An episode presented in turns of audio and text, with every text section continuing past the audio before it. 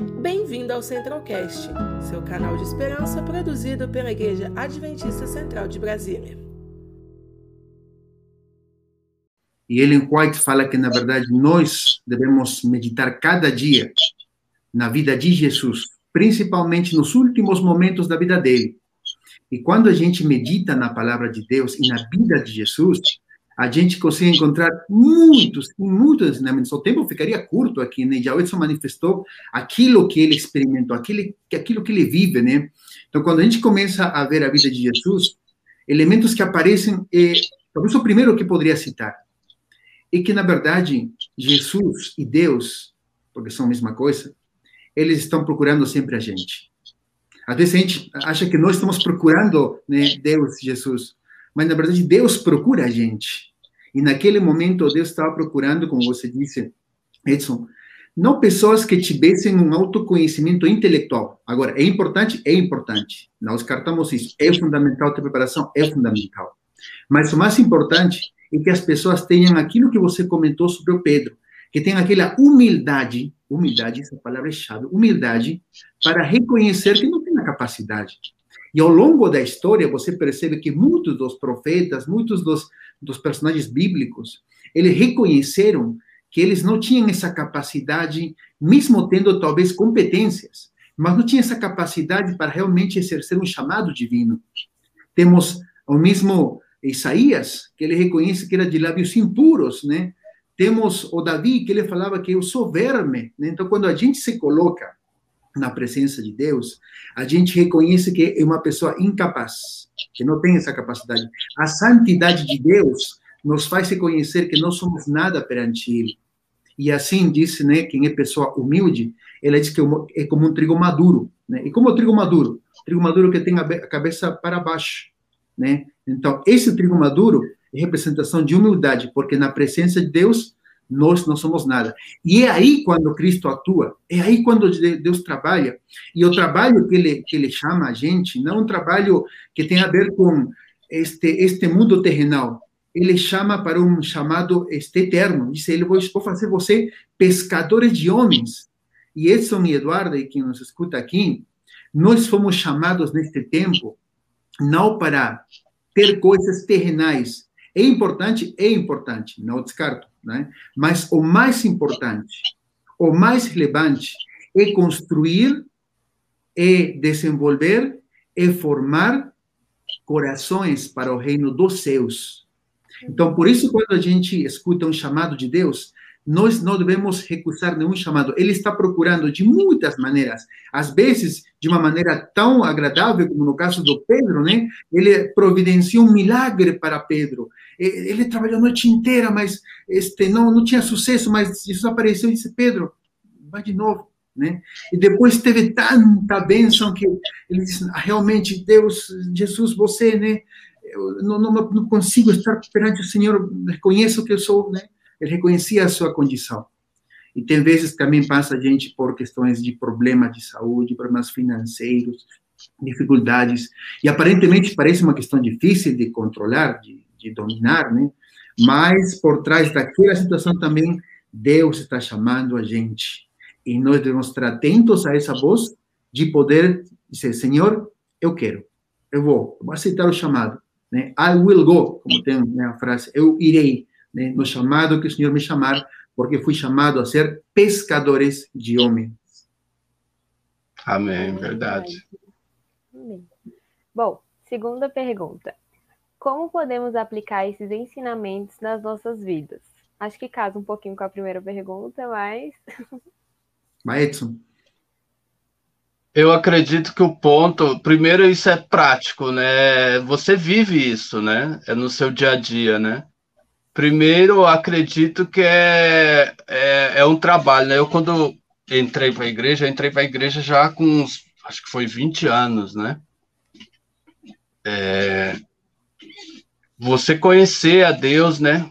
É, acredito para aplicar isso, você precisa estudar a Bíblia, né? Porque é uma coisa que eu tive em mente quando eu entrei para, assim, comecei a, a entender melhor essas coisas. Eu queria compreender o que, que eu acredito, né? Primeiro, né? Porque eu acho que você tem que ter uma base, né?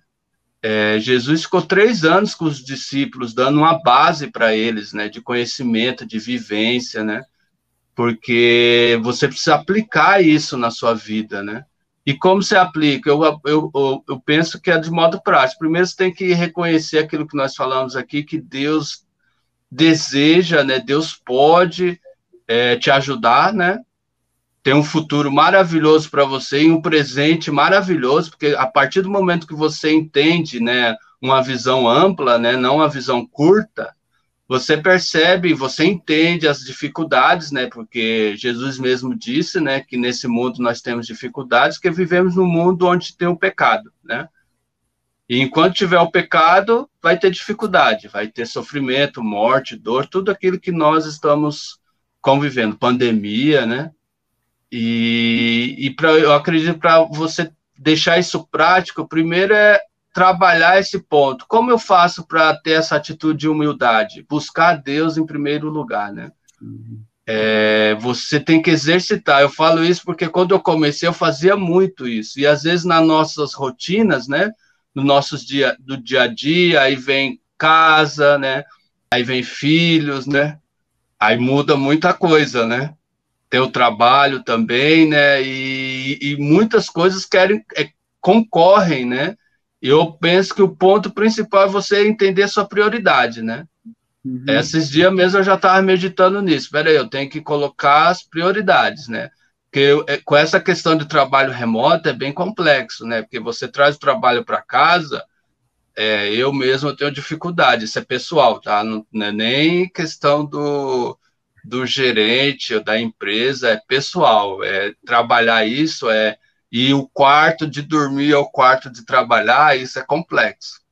E nós devemos saber é, separar isso, né? Mas eu penso que o ponto fo o foco é eu entender a prioridade, é a modo prático, buscar Deus em primeiro lugar, ter humildade diante de Deus. Né? Uhum. Às vezes, quando eu não estou me sentindo bem, conversa com Deus. É maravilhoso isso, né? Saber uhum. que Deus deseja isso de nós, né? Fala, ó, oh, Senhor, hoje eu tô triste por causa disso. Olha, Senhor, eu tô feliz por causa disso. Ó, Senhor, eu tô, eu tô preocupado com essa situação. Eu penso que é desenvolver isso, assim, de início. Tem outras coisas também, mas ler, entender a Bíblia, né? Pedir a Deus sabedoria e aplicar isso ter Deus como a prioridade, o começo, e claro que ele vai estar tá conduzindo você do, diante, durante o dia, não é só na manhã. Mas eu penso que é para ser rápido, é você, do modo prático, é colocar Deus como prioridade em sua vida. Amém, amém. E Edson, quando a gente olha para a nossa realidade, né? A gente tem que ter uma coisa muito clara, muito importante também. É que, na verdade, a gente, às vezes, acha que não pode mudar. Né? E diz, não, eu sou assim, né? é, meu caráter é assim. Eu fui formado assim, eu fui criado assim. Então, coloca a minha condição de trabalho, as minhas situações. Você falou mesmo, né? É, é você, não é seu chefe, é você. Então, a gente, às vezes, fica numa condição de ser. Bom, não tem condição de mudar. Eu sempre fui assim. E tem pessoas que têm já 40, 50, 60, 70 anos que dizem: não, você nunca vai me mudar, eu sou assim. Né? E aqui, quando a gente lê o comentário sobre a questão da condição do ser humano e olha para aquele endemoniado em Cafarnaum, Jesus foi procurar aquele homem. E quando vemos o comentário sobre esse homem, esse homem talvez se encontrava na pior condição humana. E como começou tudo?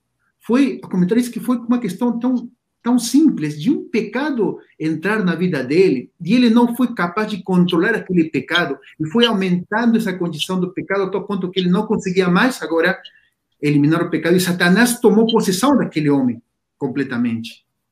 Mas mesmo naquela condição assim pior, pior caráter, pior pecado, pior condição humana, na pior que você imagina, mesmo assim o coração humano ainda sente essa necessidade. Quem sabe esta manhã, Edson e Eduardo, temos muitos jovens, muitos eh, irmãos, muitas irmãs, muitos irmãos, muitas irmãs, que estão talvez pensando que não tem mais solução.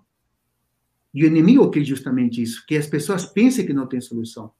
E aqui tem uma frase que eu gostei, vou ler a frase literalmente, diz que serão assim no conflito final entre justiça e pecado. Enquanto nova vida e poder estão descendo sobre os discípulos de Cristo, vejam, uma renovada energia fortalece os instrumentos nas mãos de Satanás. Isso aqui me tocou bastante. Então, assim como a gente está nesse momento meditando na palavra de Deus, tem forças, né? Aqui diz que Satanás está recebendo uma renovada energia. Então, o ataque que nós temos é um ataque realmente dificilmente eh, este, que podemos fazer frente. E o Edson colocou um versículo que é muito importante, Mateus 6,33. Mas buscai primeiramente o reino de Deus e sua justiça, e todas as demais coisas serão acrescentadas. E aqui o comentário fala que, independentemente da condição, você pode ter o pior demônio do pecado dentro de você. Jesus, ele ouve seu, o seu clamor, a sua necessidade, e ele tem o poder para transformar isso. Mas para isso, como o Edson falou, nós precisamos estar primeiro na presença dele, naquela comunhão íntima com ele, em oração fervente a ele, né? Hoje, quando lemos Marcos capítulo 14, nos Revivados, dizia que Jesus pediu para os discípulos, velai e orai, né? velai e orai, porque as condições que teremos que enfrentar não são fáceis, portanto, precisamos sim fazer o primeiro de maneira prática. Né? A pergunta é que, hoje de manhã, você teve comunhão com Deus? Ele, em Pai no Caminho Cristo, diz que o nosso primeiro trabalho deve ser estar na presença de Deus. E assim, durante já poderemos fazer as coisas de maneira segura, porque temos a presença de Deus. Amém. Verdade, amém. Muito bem colocadas as duas respostas. Bom, terceira pergunta. Quais são as dificuldades encontradas nos capítulos? Pode começar, Edson. Assim, as dificuldades é, assim, pelo que eu entendi da pergunta, né? É, se eu não tiver equivocado, mas eu vou. Assim, as dificuldades que eu vejo é, é em relação ao coração do ser humano, né? Ser humano, né? Porque eu fico vendo, às vezes, né? Eu leio, às vezes, quando se lê a Bíblia, os evangelhos, né?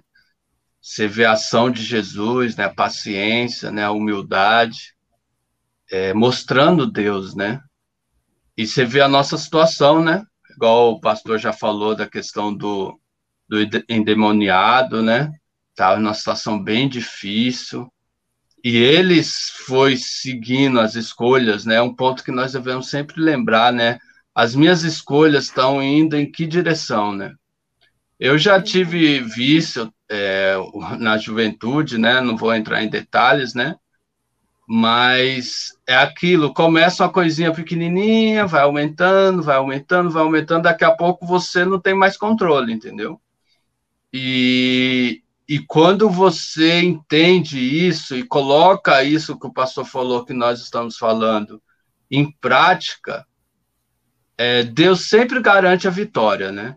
Claro que tem situações que você precisa de um acompanhamento médico, né? Tem debilidades que chegam em um nível que você vai ter que fazer, ou não foi o meu caso, mas você vai ter que fazer um acompanhamento profissional, né? Não devemos, Deus nos deu a inteligência, né? A ciência é uma bênção de Deus, né? A ciência que Deus lá, Deus é o maior cientista, né, de todos, né? E, e devemos, assim, eu penso que o, a dificuldade nos capítulos é o que eu vejo é o coração humano, sabe? Assim, na minha visão, que eu estou entendendo de dificuldade, tá? Uhum. É, que eu vejo é o coração humano, é Deus querendo sempre nos alcançar, né, através do Espírito Santo, né, nos chamando de volta, nos. É, tem um versículo que eu gosto muito também, que tá, acho que é Ezequiel, eu sempre me confundo, tem dois versículos parecidos, né? Que fala, Deus eu não tenho prazer na morte de ninguém. Eu quero que o pecador se arrependa e viva, né? É, Deus até dá uma ênfase, né? Porque lá, igual lá na é, Sodoma e Gomorra, né? Quando Abraão chegou a 10, Deus falou: se tiver 10, eu salvo a cidade, né? Não vai ser destruída a cidade, né? Eu penso que, assim, de dificuldade que eu entendi da pergunta, eu vejo dos capítulos, eu vejo essa questão da nossa luta, né? É, a gente tem que entender o contexto que estamos vivendo, né? Nós temos um inimigo que às vezes o inimigo de fora ele é muito forte, mas a nossa natureza carnal também ela é muito. É, a gente tem que entregar isso a Deus, né? Para Deus transformar. Aí foi nisso que eu entendi essa questão dos desafios dos dois capítulos, tá? Tá ótimo.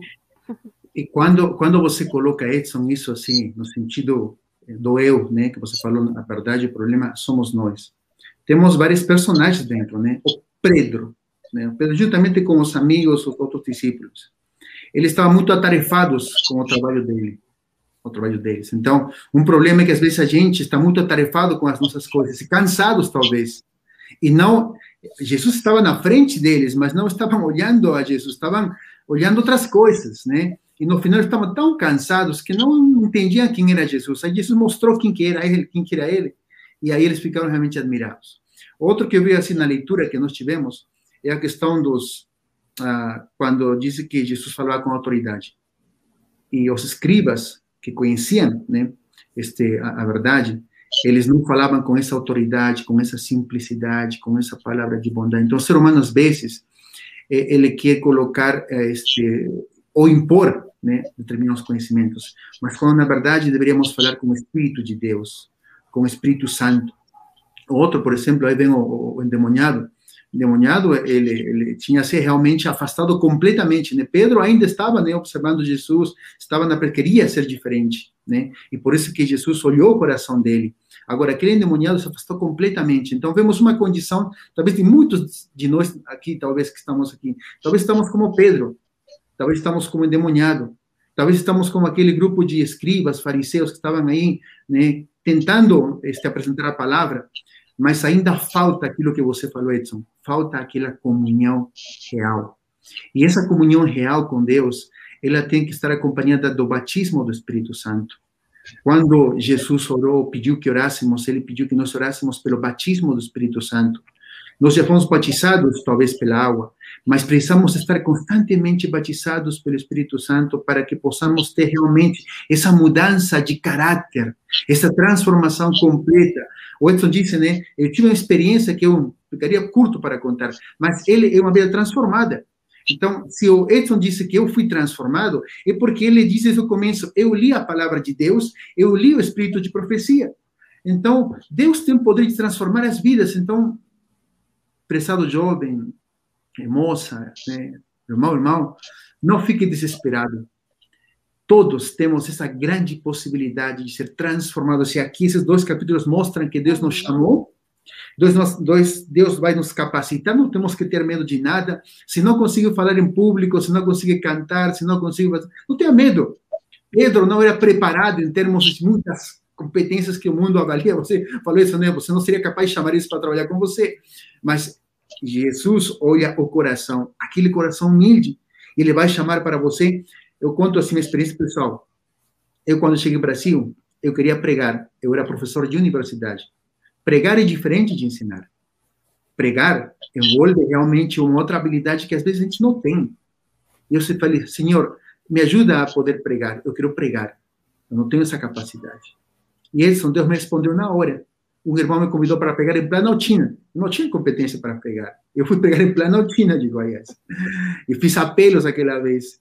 E é incrível, o Espírito Santo trabalha de maneiras que a gente não imagina. Basta a gente se colocar à disposição dele seja na condição que você estiver, assim como Pedro ou assim como endemoniado em Cafarnaum. Jesus fará milagres em sua vida. Amém. Verdade. Bom, agora a gente vai para a nossa última pergunta, que é: em que isso interfere em nossa cosmovisão? E acho que o Edson pode começar. Olha, é profundo isso, né? É, eu, na minha adolescência, eu passei uma fase assim de descrença, né? E o descrente, quando você usa assim, vai a fundo na descrença, não tem sentido, né? Não há sentido, né? Porque você, quando você tira Deus, né? Essa foi a minha experiência, né? Quando você tira Deus, não tem sentido, né? um Deus vivo, né? Um Deus como a Bíblia mostra, né? Um Deus verdadeiro, né? Um Deus que ama, um Deus que cuida.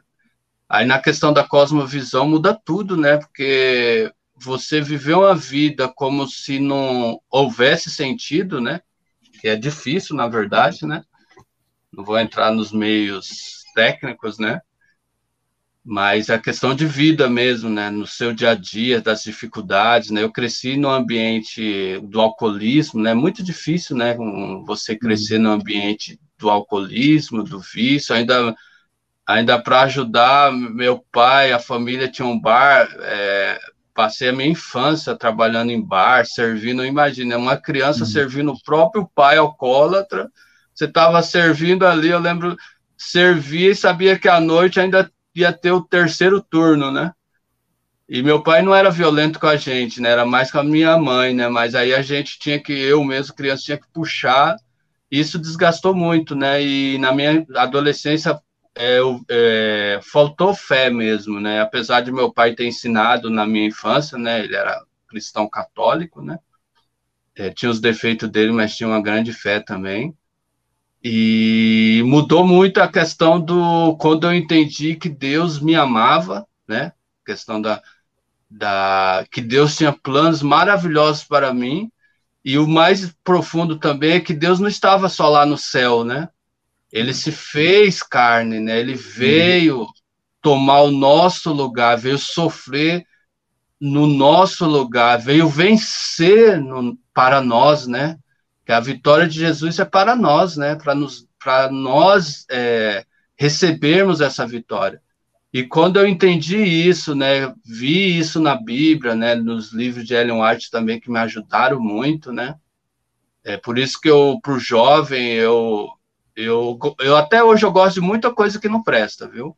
Hum. Mas quando eu entendi a importância da Bíblia, desses livros de Ellen White também me ajudaram, olha, muito, e mudou muito, mudou tudo, né? Aí hum. agora eu sei que eu tenho um futuro, né? Agora eu hum. sei que eu tenho um Deus que cuida, né? Que é criador, tem todo o poder aí que eu nunca vou entender, mas ele me ama, né? Ele, ele me ama ele já demonstrou isso, e a cruz a gente não entende, ele vai ter eternidade para entender o sacrifício que Deus fez por nós, o amor né, de Deus por nós.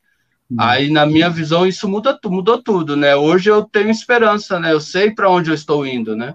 Eu sei de onde eu vim, eu sei por que eu estou aqui e eu sei para onde eu estou indo. Isso te dá alegria, né? Mesmo diante das dificuldades, das pandemias, da doença, né? e da morte, que se, enquanto que se Cristo não vier, mesmo diante da morte, você sabe que você tem esperança, né? Que uhum. o nosso Deus virá nos buscar, né? Uhum. E Edson, que maravilhoso testemunho que você deu. Você é um claro exemplo dos capítulos 25 e 26. É uma vida prática, né? Você passou, e você, pelo que eu consigo entender um pouco da sua história, você passou talvez por esses momentos, né? Complicados, difíceis, no sentido de ter ou ver um poço né, profundo que você não conseguia talvez sair, mas Deus procurou você, chamou você, você aceitou, você foi transformado e agora você está falando para muitos jovens, para muitos irmãos, de uma vida prática que sim tem esperança.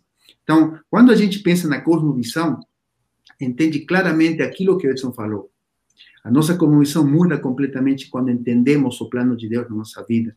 É um plano que tem a ver com a nossa criação, que você colocou claramente, tem a ver com o nosso presente e tem a ver com o nosso futuro. E essa cosmovisão é uma cosmovisão de que Deus está no controle de tudo. E na última parte desse capítulo 26, ele fala o título A Esperança para cada pessoa perdida. A esperança Amém. para mim, a esperança para a Duda, a esperança para Edson, a esperança para todo mundo. Ninguém pode se considerar na pior condição que não consiga sair. E a primeira parte que ela fala, que, que comenta ele, pode dizer, ninguém caiu tão fundo e tão mal que não possa encontrar libertação em Cristo.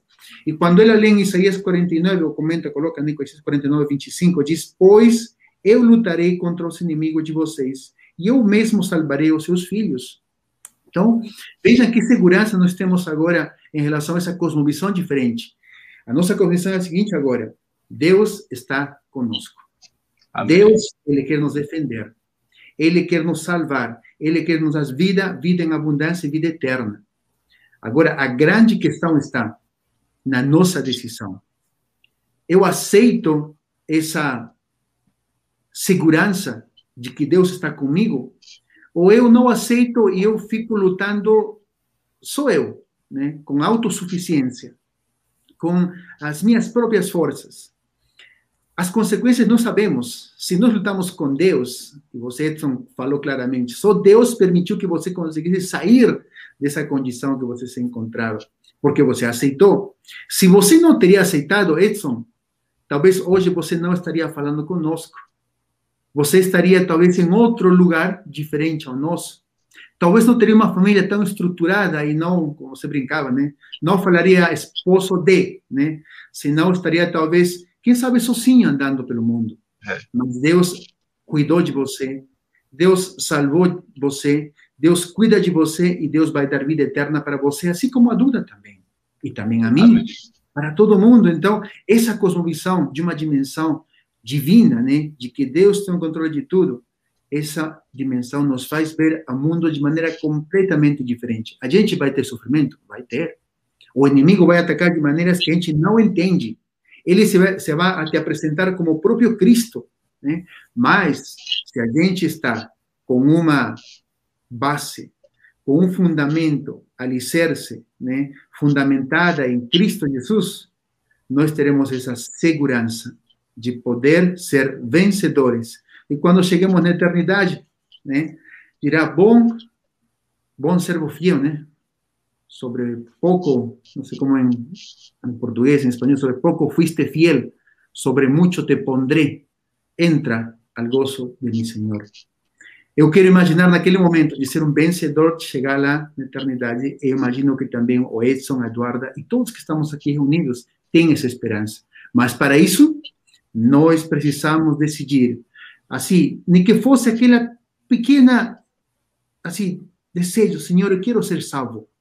E ele White aqui comenta, né, que Jesus ouviu a súplica silenciosa do coração.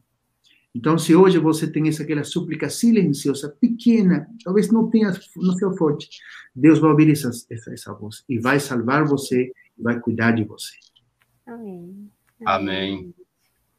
Muito bom. É, eu vou pedir agora para o pastor orar para a gente, para a gente ir finalizando, tá bom? Ok. Vamos orar então. Vamos orar. Pai querido que estás nos céus, Senhor, não existem condições ou situações que o Senhor não consiga transformar e renovar, Senhor. A nossa cosmovisão limitada é que nós somos pecadores e por causa disso estamos na pior condição e não conseguimos sair daquilo. Mas a tua palavra é clara. O Senhor nos chama, o Senhor nos prepara, o Senhor nos capacita e o Senhor nos transforma. E por isso, esta manhã, queremos pedir a tua bênção para que possamos ser transformados pela bênção do teu Espírito Santo. Abençoa, Senhor, a cada jovem, a cada pessoa, a cada irmão, a cada irmã que está ouvindo esta mensagem e que elas tenham a segurança de que o Senhor vai estar conosco todos os dias e com essa segurança queremos continuar avançando rumo ao canal celestial. E no final, Senhor, conseguiremos chegar como vencedores. Abençoa-nos no dia de hoje, em nome de Jesus. Amém. Conheça também nossos outros podcasts, Centralcast Sermões e Centralcast Missões. Que Deus te abençoe.